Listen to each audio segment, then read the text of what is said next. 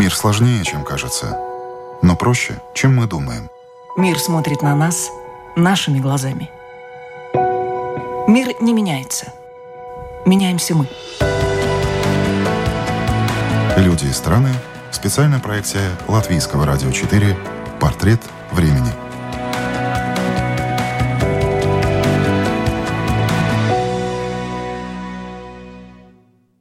Екатерина Катрикадзе Катрикадзе иностранных дел телеканала «Дождь», как она себя называет, работает из Риги на русскоязычную аудиторию, чтобы вернуть в Россию демократию. Когда-нибудь ведь это случится? Так российская журналистка с грузинскими корнями отвечает на вопрос Гинса Грубе, который берет у нее интервью – Впервые оно прозвучало в эфире Латвийского радио 1 в переводе на латышский в тот же день, когда на самом «Дожде» вышло интервью Катрикадзе с мэром Риги Мартиншем Стакисом, вызвавшее широкий резонанс. После этого вопросов о том, кто такие российские оппозиционные журналисты и нужно ли давать россиянам убежище в Латвии, стало гораздо больше. Чтобы лучше познакомиться с теми, кого одни считают замаскированными агентами кремлевского влияния, а другие – вершиной демократической, хотя и не беспристрастной, как признает сама Екатерина, журналистики, мы предлагаем вашему вниманию сегодня в эфире программы «Портрет времени» интервью Екатерины Катрикадзе на языке оригинала. У микрофона Гинц Грубе.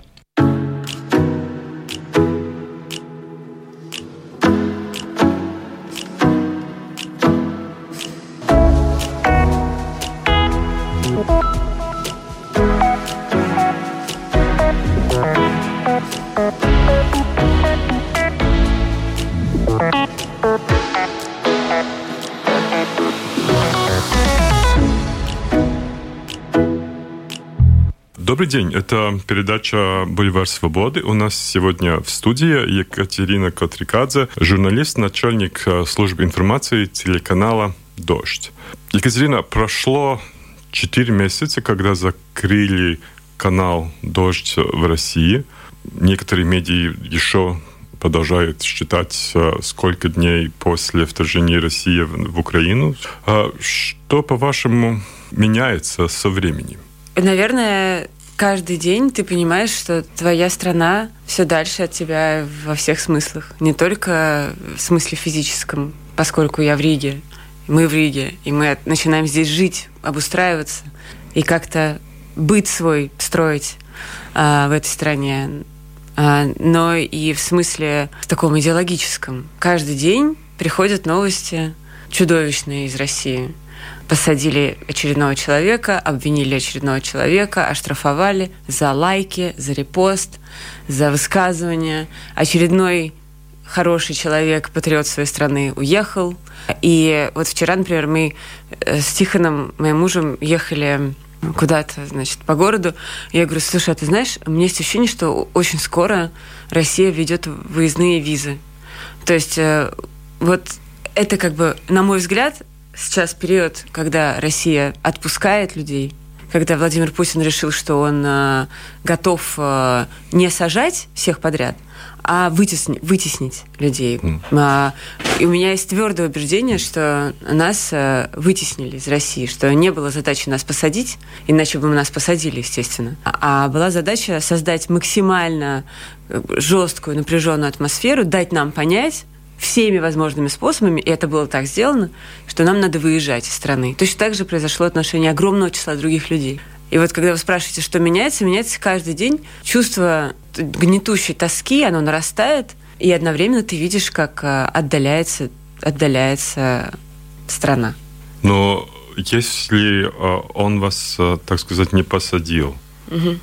и он разрешал вам уехать, какая цель такой политики, по-вашему? Ну, цель, э, поскольку, конечно же, мы не знаем, что там у Путина в голове, и глупо пытаться анализировать э, его, его ход мыслей, поскольку часто он, э, часто сложно анализируем. Но, тем не менее, в случае с нами задача была избавиться от критических голосов, задача была избавиться от так называемой пятой колонны, потому что, конечно, я не сомневаюсь, что Путин правда считает нас предателями, правда считает, что мы не любим страну, правда считает, что он ее любит, а мы ее не любим. Потому что мы за либеральные ценности, за свободу, за права человека.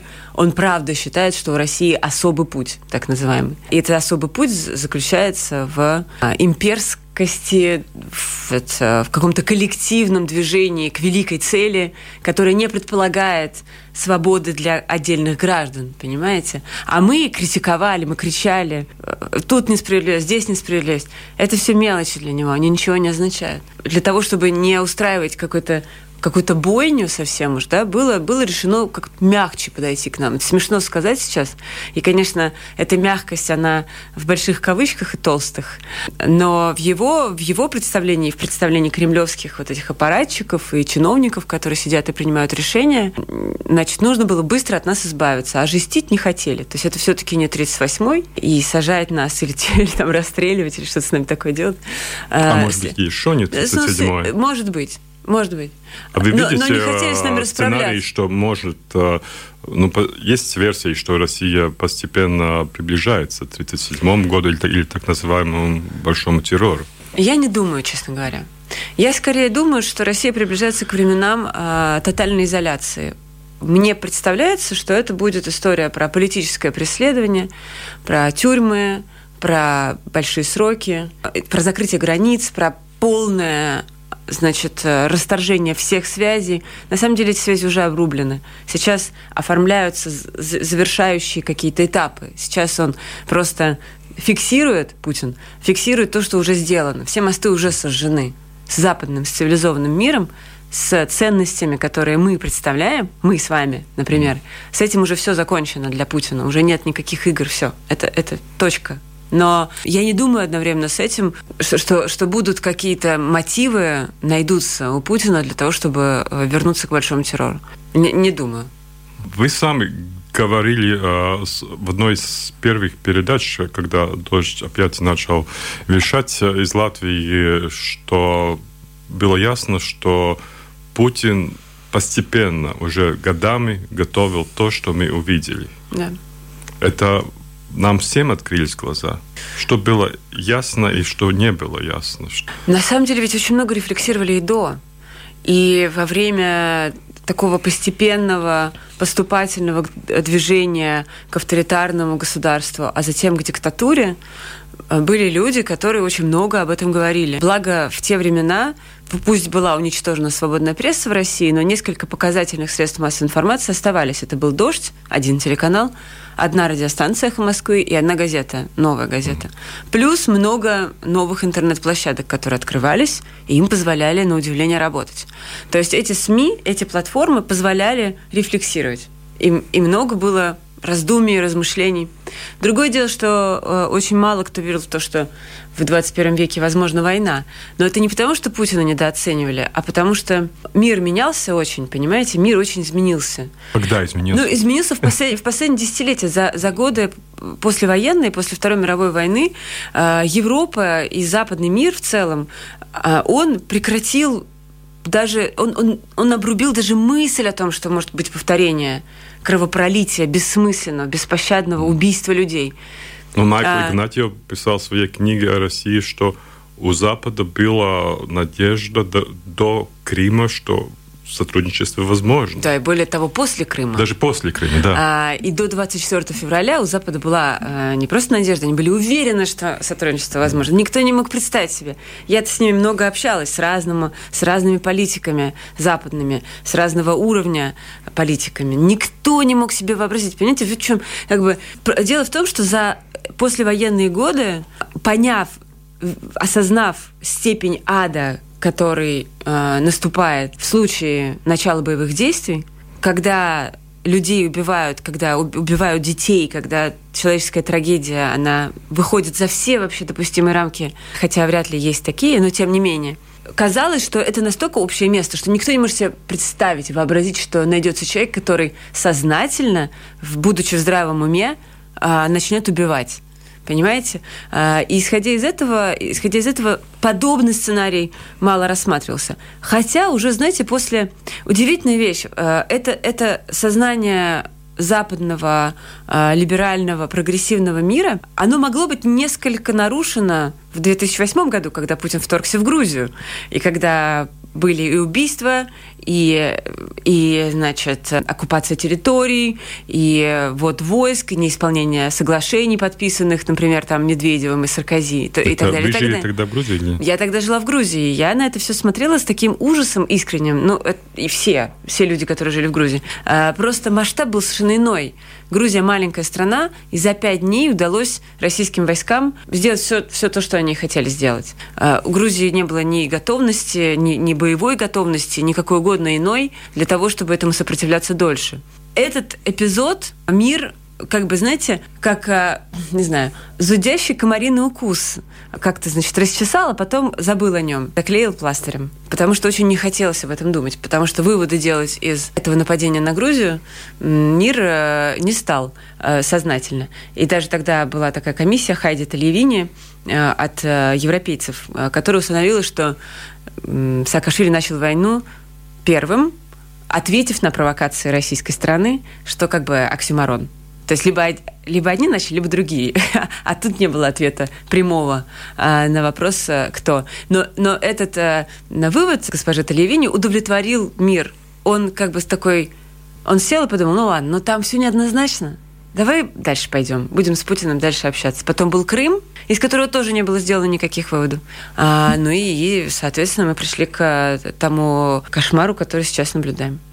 Э, мы наблюдаем какую-то проблему журналиста или политологов а, критиковать Запад. Потому что если ты начинаешь критиковать западную политику, там, Германию или Францию, сразу как-то ты начинаешь работать в пользу ну, той российской пропаганде, которая, которая вещается по, по, по государственным каналам России. Ну, мне кажется, кстати, что в, а как в, это вам? В западном, в западном обществе нынешнем вполне себе можно и тех, и других критиковать, и тебе ничего не будет. Нет, нет, в том смысле, что не будет, но я думаю, в эмоциональном смысле. Эмоционально, ну, конечно, или, многим э, хочется. Или э, ценностям, ценностным. Человеческая природа, она э, тянется к простым формам. Человеческая природа тянется к реальности, где есть черное и белое, где есть хорошие парни и плохие парни. В данной ситуации сегодня есть черное и белое только в формате нападающая жертва. Россия, Украина – агрессор и, и совершенно ни в чем не повинное государство. Вот это правда белое и черное. А вот дальше начинаются уже проблемы, потому что действительно, действительно Запад много допустил ошибок. Правда, много ошибок. Естественно, не несет ни Макрон, ни э, Меркель, ни Обама, ни Байден, ни Шольц, никто из них ответственность за эту войну. Разумеется, нет. Но есть ощущение, что они недооценили Путина, они и, и переоценили значение сотрудничества для него. Он это все легко разорвал, вы, вы видите. Когда это было важно, но в результате он разорвал все связи. А, так вот, их ошибка, на мой взгляд, заключается ровно в этом. В том, что они недостаточно э, трезво оценили сигналы, которые шли из Москвы, а их было много, э, недостаточно трезво оценили э, поведение Владимира Путина и, конечно же, предпочли для собственного успокоения считать, что в 21 веке никто, даже Путин, не может напасть на другое суверенное государство. Но, естественно, человеку хочется, хочется видеть все в упрощенном каком-то виде. И, разумеется, есть те, кто скажут вам, как то вы критикуете Обаму, как вы критикуете Байдена, вы чего? Вы, вы вообще где где агрессор, убийца, а где?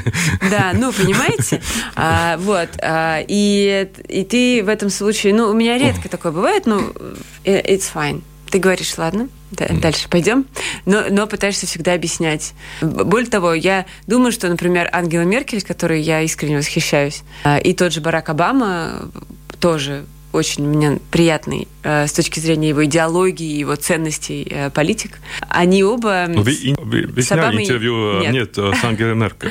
Еще нет. А, нет. А, но мы ну, хотим, мы, мы планируем. Нет, еще не было. Так вот, они оба наоборот, они слишком хороши, понимаете? Они как будто с другой планеты. Вот в чем разница. Они настолько выросли уже и пошли дальше, и уже перешагнули за столько миллионов граней, до которых Путин даже не дополз, Ровно поэтому так и произошло. И ровно поэтому они ошиблись. Да. Я смотрел э, интервью с вами в э, YouTube-канале Ходорковский, угу. где вы сказали э, к черту объективистскую журналистику в да. наши дни. Можете объяснить? Здесь, в общественном радио Латвии, да. Латвии, почему к черту объективистскую ну, потому что не существует абсолютной объективности. Этого не может быть. Не может быть ведущий, который или ведущая, или автор, корреспондент, э, неважно кто, журналист, у которого нету своей, своей позиции. Этого не может быть, понимаете? И Вы думаете, от... в смысле, что Украина, война, это меняет это? Нет. Или это, вообще? Это всегда так. Просто есть, смотрите, есть, например, советское телевидение, есть диктор. Вот есть Катерина Андреева, э, которая ведет э, уже сто лет новости на Первом канале вечерние. А вот она абсолютный робот. Вот ей написали что-то, вот она прочитала. Ноль интеллектуального э, вмешательства и какого-то вклада.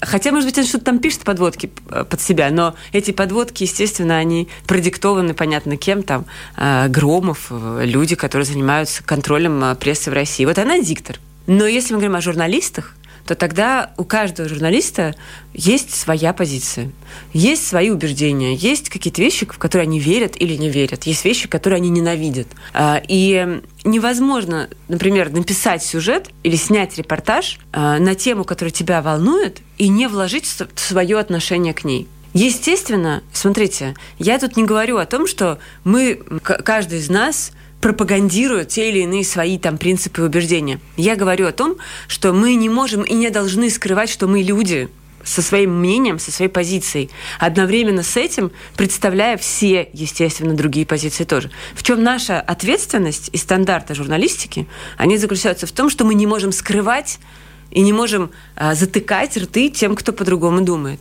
Думает как угодно, но, в общем, мы не можем никого отодвигать в сторону и делать вид, что нет такой позиции, нет такого мнения, нет такого митинга, нет такого человека, как в России было. Знаете, на незадолго до войны сформировалась такая реальность, при которой, например, митинги за Навального, их просто не было, их никто не снимал. Государственные телеканалы не снимали. А, а Навального как политика вообще не упоминали. Блогер – если что. Я к тому, что наша обязанность и наша задача обязательно показывать все, весь спектр мнений, ну, значительных мнений, естественно, да, влияющих, показывать события, рассказывать о том, что где произошло.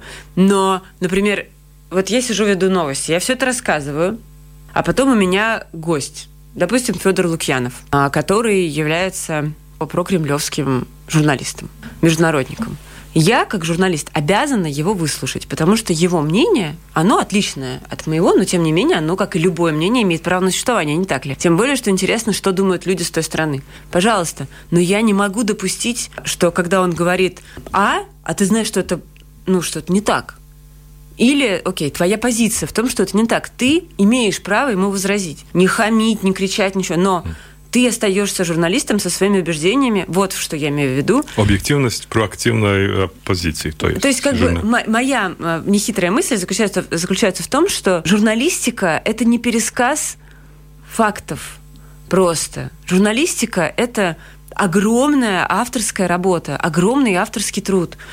И я как автор, и мои коллеги как авторы, вы как автор, но вы не можете быть роботом. Вы вот вы сейчас на стороне Украины в этой войне. Вы же это не скрываете? Нет. Ну, ну видите, ну то есть это, а, а если бы вы были объективной журналистикой, вам надо было, надо было бы говорить, Россия, по мнению Запада, напала на Украину, а по мнению России осуществляет специальную военную операцию. И повторять это каждый раз. А, ну это же какая-то бредятина. Вы слушаете интервью Екатерины Катрикадзе, журналиста телеканала «Дождь» в программе «Бульвар свободы» Латвийского радио 1.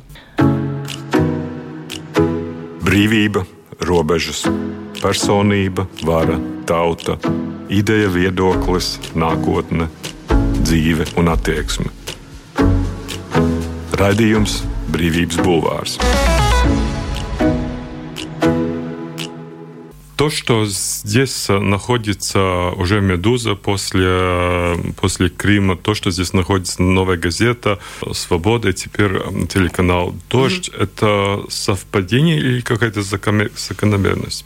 Ну, конечно, это закономерность, да. разумеется. И в чем закономерность, по-вашему? В том, что Латвия – это страна, которая абсолютно сознательно, не опасаясь вызвать раздражение Владимира Путина, принимает тех людей, которым э, нужна помощь. Латвия предлагает поддержку. Понимаете? Это очень важно. Около что... 200 журналистов да, получили да. визы и чтобы работать здесь. Это, это как бы штука про э, моральную ответственность. Потому что Давайте так, я сначала, я вообще грузинка, и мы сначала приехали в Грузию. Вот там ситуация радикально иная. Несмотря на то, что там очень много э, русских, российских журналистов, и не только журналистов, в общем, либералов, людей, которые были вынуждены уехать из России, они ну, там... Ну, у вас была идея построить канал там или? Э, ну, такая мысль рассматривалась. Mm. Не то, чтобы это решение было когда-то принято, но мы рассматривали как вариант, потому что с Грузией проще, там не нужны визы. Это самый главный фактор. Визы не нужны. И ты понимаешь эту страну, и там есть русский язык, и культура, и вообще все любят Грузию. Многие любят Грузию. Там, там классно. Но понимаете, в чем дело? Грузинские власти трусливо, поджимая хвост, дали понять нам всем, что не надо создавать телеканал «Дождь» Грузии. И по сей день, вот мой коллега Вова Романский, например, вылетал из страны или выезжал, и на обратном пути, и на выезде, и на въезде, его там было получаса мучили вопросами или просто заставляли стоять и ждать. Как бы эта история про очень четкий сигнал. Мы не хотим вас здесь видеть. Ну и, и мне говорили прямо, что не надо. И наши коллеги говорили через посредников, не надо ничего делать. И это как бы, ну, это трусливая, позорная абсолютно позиция страны, которая 20% территории оккупирована российскими войсками, а, а государство, тем не менее, боится присутствия российских либеральных журналистов. Ну, это чертова чушь, понимаете?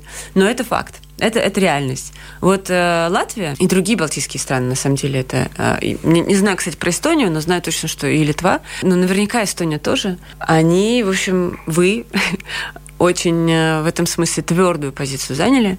Нет никаких э, ни, ни, ни страхов, ни сомнений, что это надо делать у, у латвийского государства. И я дико благодарна, потому что это, знаете, ну, как бы можно было еще куда-нибудь поехать в Европу, но там это бы все было дольше, медленнее, сложнее, бюрократический аппарат гораздо более такой заржавевший, плохо работающий, неповоротливый. Здесь это все гораздо, гораздо проще и быстрее. Так что э, в Латвии, в Латвии, конечно, это место силы сейчас. Естественно, Латвия – это страна, которая говорит, мы вас защитим, приезжайте. А как вы видите, какая цель телеканала, работая с Латвией и в Латвии? Ну, слушайте, мы, мы же будем... А, Ваш а, какая цель... мужий редактор как... А, Тисяч Дюба сказал, говорил в интервью, что ну, он видит цель прекращения войны. Ну, угу. а тогда вопрос, ну, во сколько вообще журналистика может повлиять на такие цели? Наша цель – прекращение войны и возвращение здравого смысла в Россию, я бы так сказала. Здравого смысла в умы тех людей, которые которые управляют страной, и, значит, э, восстановление какого-то нормального функционирования государства. Конечно же, несомненно, наша цель, прежде всего, это, это Россия, возвращение, повторюсь, здравого смысла, демократии и развитие нашей страны в правильном направлении, в том же направлении, в котором развивается ваша. Это самая главная штука. Но понятно, что это очень трудно. Журналистика может, не, не может, а, а лучше всех вообще наиболее эффективно влияет на подобные процессы. Если эта журналистика эффективна, и если она достаточно профессиональна, то я пока не уверена, что у нас получится совсем. Я не то чтобы сейчас буду размахивать с вами тут э, кулаками и кричать, как мы изменим Россию завтра. А завтра построим счастливую Россию будущего, выпустим всех политзаключенных, избавим страну от политических преступников ну, и потому прочее. что ну, «Медуза» Но... опубликовала этот соцопрос, который ФСБ, по-моему, заказал угу. оппозиции в войне последние даты. И, и там было 50% поддерживая да, войну, 30% это... процентов э, против. Э, как на этих людей повлиять? Мы, опять же, не знаем, как эти опросы пройти. Каждый раз надо э, помнить о том, что в государстве, где есть диктатура, ты не можешь быть уверен в никаких, ни в каких социальных опрос, социологических опросах. Это совершенно точно. Другое дело, что, конечно, вы правы в том смысле, что большое число россиян войну поддерживают. У каждого из этих людей есть свои объяснения. Вот я говорила недавно с кем-то из российских политиков, из приличных, Естественно. И этот человек мне вот так вот примерно разложил. Он говорит, ну, знаешь, где-то 10-15% это ядерная аудитория Путина, это упоротые люди, которые правда. Знаете, вот, которые пишут в комментариях, типа, давайте разбомбим Вашингтон сейчас, да, давайте, или давайте там сотрем с лица земли Украину вообще. Это люди, которые прям, ну, у них, видимо, какие-то травмы детские, они больны и так далее. Ну, в общем, они вот, это, это просто вот убежденные сторонники войны, путинской агрессии и так далее. Есть большинство людей, которые, ну, это примерно там 30%, которые из-за того, что им удобно, им комфортно, они пассивно поддерживают государство. И если их спросишь, они тебе скажут, да-да, мы, мы за Путина. Но на самом деле просто потому, что миллион причин, не буду сейчас их э, все приводить, но они понятны, да, там проще таким людям быть за государство, потому что если они вдруг поймут, что, они, что эта война преступна, и что дети в Буче правда убиты, и что люди со связанными руками правда уложены лицом в грязь и расстреляны, вот если ты человек вдруг осознаешь, что это было правдой, то тогда тебе надо с этим как-то бор... с этим как-то жить. Во-первых, а во-вторых, что-то с этим как-то, ну, им этому противостоять. Это же естественно, да, ну как твое государство творит подобное, да, значит, что-то как-то. Вот. А поскольку не хочется что-то делать, то закрываются глаза и периодически включается Соловьев. А есть еще активная, значит, э, группа людей, тоже примерно 10%, которые активно против, 10-15, и еще какой-то пассивный, значит, там, ну, остальные, которые пассивно, э, пассивно за то, чтобы Россия, э, Россия ушла из Украины. Это, это очень разные слои общества. Это очень как бы сложная структура и конструкция российского гражданского, окей, не гражданского, а российского общества. Гражданского общества сейчас в России нет. Поэтому что, что мы можем сделать? Как вот возвращаясь к вашему вопросу, что мы можем сделать как журналисты, тем более журналисты, вещающие из-за границы? Это же вообще еще сильнее усложняет нашу задачу, да? Ведь э, зритель думает, ну вот просто он смотрит на нас и думает, какие же вы смелые, классные ребята, критикуете Путина из Латвии, м-м, молодцы вам-то ничего не угрожает. И я знаю эту позицию, сама страшно бесилась, когда мы жили в Москве. Каждый день мы говорили то, что, что говорили. критиковать, находясь а, в а, Париже. А при этом, или... да, были политики, например, которые О. призывали людей выходить на акции протеста, ну или просто критиковали власть из э, теплых э, там не знаю, венских квартир, например. Ну, что это за вообще, что за э, мерзость, да? Тебе хочется сразу сказать, посмотрите на, на того же Навального, посмотрите теперь уже на Яшина, на, на Володю Карамурзу, на тех людей, которые сели. Вот это люди, которые обязательно по выходе из, э, из тюрьмы, они будут строить страну и будут пользоваться а, безоговорочной а как вы думаете, что поддержкой. будет с Навальным? Я думаю, что когда закончится война, а, Алексей Навальный выйдет я думаю, что вообще все изменится. Я, э, может быть, сейчас говорю реалистичные для кого-то вещи, но я убеждена совершенно, что ну не может. Россия классная страна, понимаете? Я как грузинка вам говорю. Как человек, который вообще-то себя прежде всего ассоциирует с Грузией. Я приехала в Россию в уже второй раз вернулась в Россию в девятнадцатом году. Я за два с половиной года увидела столько молодых талантливых, э, образованных, продвинутых, э, классных людей, эти люди, ну просто они не могут жить, и не все они выехали. А те, кто выехал, верню, вернутся. Мы вернемся. Это произойдет после того, как Путин проиграет войну в Украине. А, проиграет войну, у него, у него все посыпется. Я в это верю, правда, потому что, ну, не может. Я, когда началась война, все время говорила, это такое невероятное зло, это такая концентрация зла, это как будто, знаете, такой шар надулся над Москвой. Черного, вот как, извините, в Stranger Things, кто видел сериал, а вот там вот есть вот такая концентрация, сгусток черного зла. Вот это, ну, это должно быть побеждено, потому что иначе э, нам всем крышка.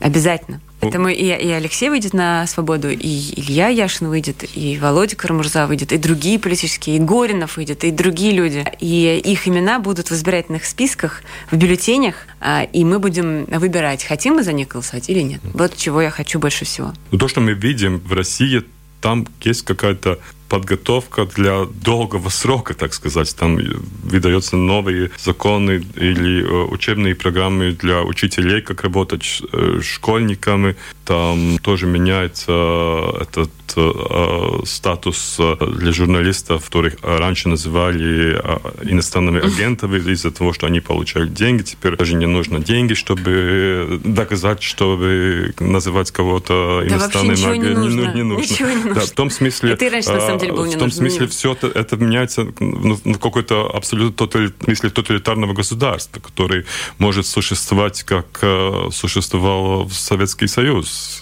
70 лет. Смотрите, это тоже может быть. Я же не могу вам сказать, что это точно не будет. Может быть и так. Может быть, Россия погрязнет в этой пучине, и снова, спустя 70 лет, возможно, кто-нибудь ее оттуда вытащит на какое-то время, что тоже не факт.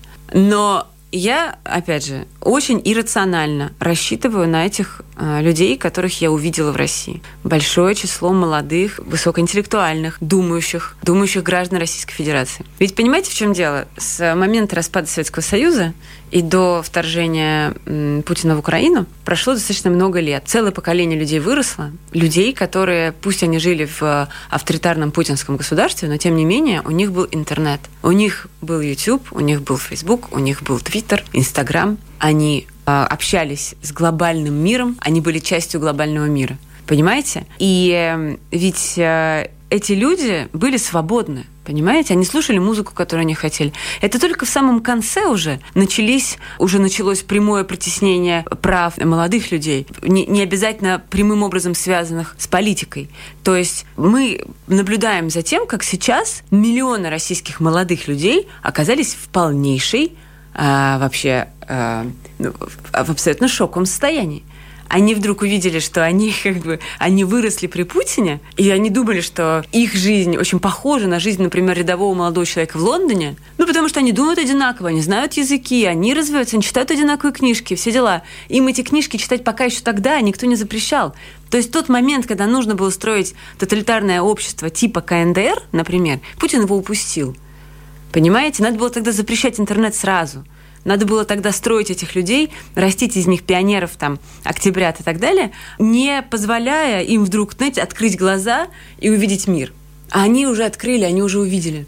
Китае ведь контролируется интернет. В, в Китае, конечно, контролируется. Поэтому в Китае другая ситуация. Поэтому в Китае коммунистическая Думаете, партия будет России долго... невозможно Я думаю, что в России момент для этого упущен. Я думаю, что те годы, которые были относительно свободными, прежде всего для молодых людей, которые учились э, в вузах. Смотрите, сколько моих знакомых, потрясающих спикеров, например, телеканала «Дождь», интеллектуалов, э, фантастически умных, свободных людей – преподавали в московских вузах до недавнего времени. Был журфак МГУ, в котором я училась. Еще тогда он был, он был классный. В последнее время, правда, э, совсем стух, но тем не менее. Вместо него возникла вышка, возникли другие учебные заведения. Люди учились думать, они были свободны. Вот здесь Путин ошибся, он упустил этот момент. Он позволил вырасти поколению свободных людей. Вот эти люди будут менять Россию, я уверена совершенно. Так что давайте посмотрим. Как вы видите, какой смысл того, что Сейм Латвии назвал э, Россию государством, которое поддерживает терроризм? Я к этому отношусь... э, Смотрите, Что это вообще, по-моему, по-вашему, ну, э, то же самое происходит тоже в США. Да, да, да, там Сенат это уже Сенат. одобрил. Но я не думаю, что в США это будет принято по разным причинам. Прежде всего потому, что если американцы признают э, Россию государством-спонсором терроризма, то в этом случае им придется вводить санкции против тех, кто торгует с Россией, торговых партнеров. России, а это Европейский Союз, Турция. Этого не может быть. Просто американцы не могут ввести санкции против ЕС, потому что главная идея внешней политики Байдена заключается в объединении Европейского Союза, Соединенных Штатов и других союзников, тех людей, которые, тех государств, которые как бы за демократию, да, вот э, я не могу себе представить, что Соединенные Штаты сейчас или они должны переписать свой закон, ввести, э, действительно объявить Россию государственным спонсором терроризма, но тогда э, каким-то таким образом извернуться, чтобы не вводить ограничительные меры против своих же, э, своих же союзников. Это сложно. Поэтому я, я думаю, что не будет никакого э, со стороны Соединенных Штатов решения. А Латвия? вот Латвия, ну, смотрите, это, конечно, чисто символический э, и политический жест. Ко мне в эфир выходила политик, депутат Сейма, женщина. Бауман. Впечатление произвела мощное. Она настаивала на том, что это признание необходимо, вот такое признание России. Мне это не, неприятно, потому что я гражданка Российской Федерации. Понимаете? Ну, Криста Одна- Бауман сказала в интервью Да. с вами, что она видит это больше как какой-то семиотический акт. Она объяснила позицию тем, что ведь это государство по факту совершает то, что совершает Пр- преступление против человечности. Прямо сейчас в Украине совершаются российским государством. От этого никуда не уйти. И э, мне немножко немножко трудно, понимаете, чисто по-человечески. Как-то индивидуально мне трудно отделить совсем уж государство от себя, да, ну, потому что так, мы так привыкли, государство это что-то такое, что ты уважаешь, это, это институции, это, это какая-то такая штука, которая тебя поддерживает, тебя как гражданина. На самом деле, наверное, это какие-то остаточные фантомные боли. На самом деле, конечно, российское государство преступно. Российское государство – это люди, которые управляют страной. Они, конечно, спонсоры терроризма, и сами они террористы. Куда ты от этого денешься? Поэтому, с одной стороны, мне дико это все неприятно, но с другой стороны, наверное, я бы... Ну вот Владимир Путин и все эти люди, которые несут ответственность за вторжение в Украину, и очень важно подчеркнуть, лица российской пропаганды, включая Маргариту Симоньян, Владимира Соловьева и прочих, вот они абсолютно точно должны быть признаны, какие, какие есть э, механизмы в мире. Но вот это преступники несомненно, преступники. Тут вообще разго- разговаривать не о чем. Мне кажется, гораздо более конфликтный и проблемный вопрос не о признании символическом России как государства-спонсора террориста, э, терроризма, а ограничения против рядовых россиян, которые обсуждаются сейчас. Вот это гораздо сложнее и, скажем, с...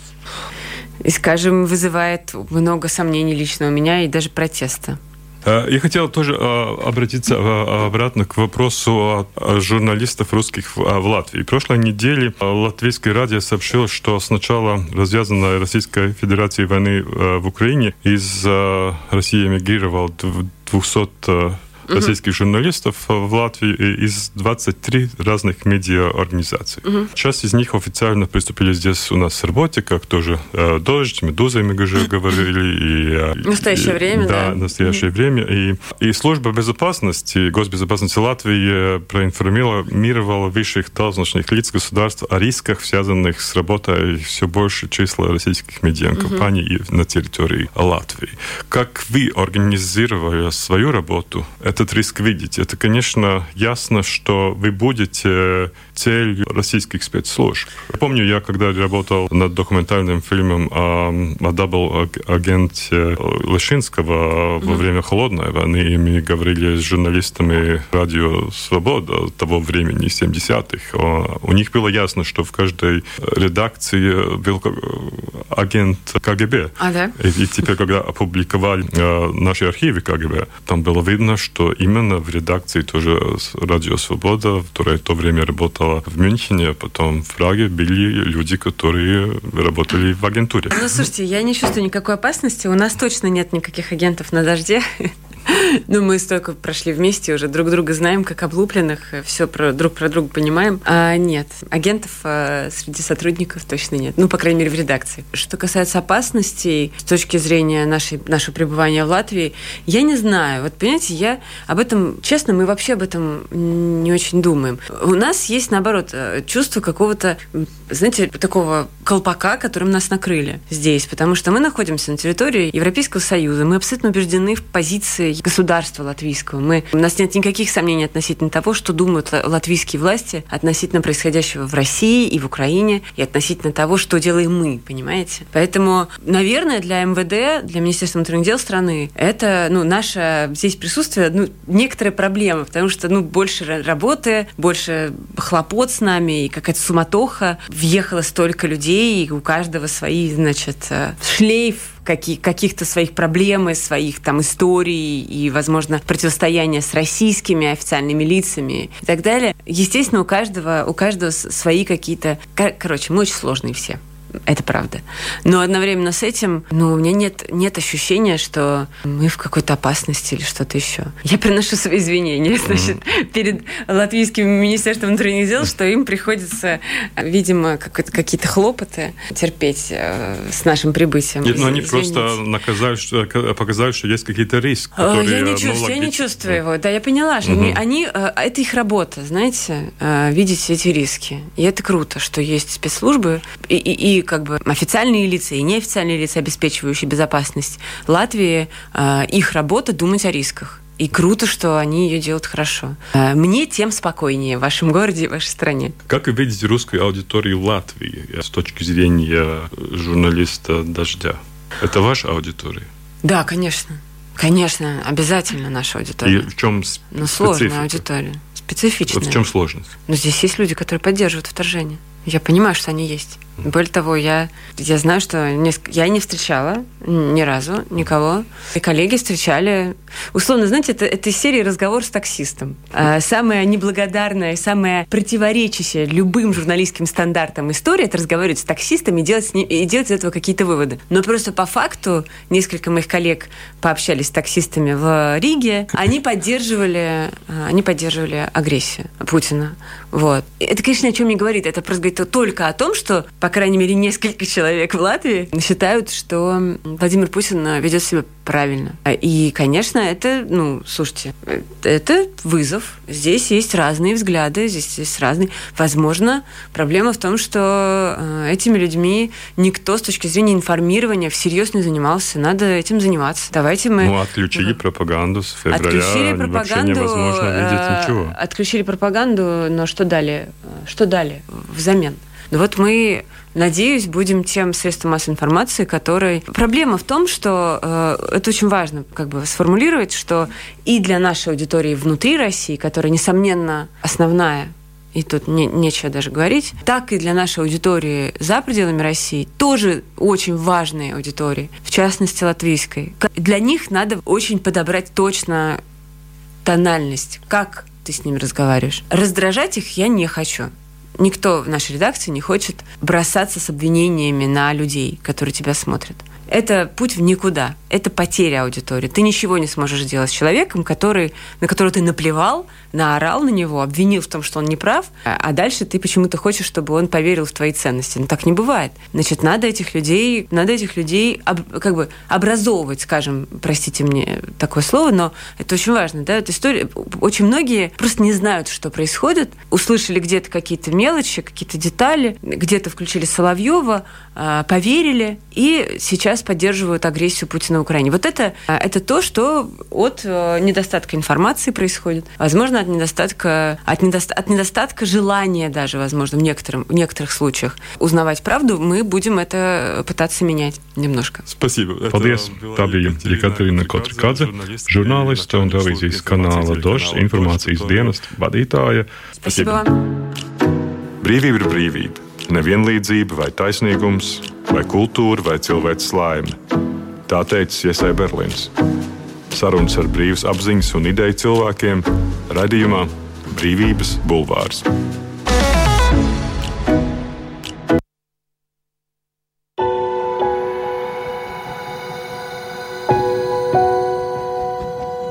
Люди и страны.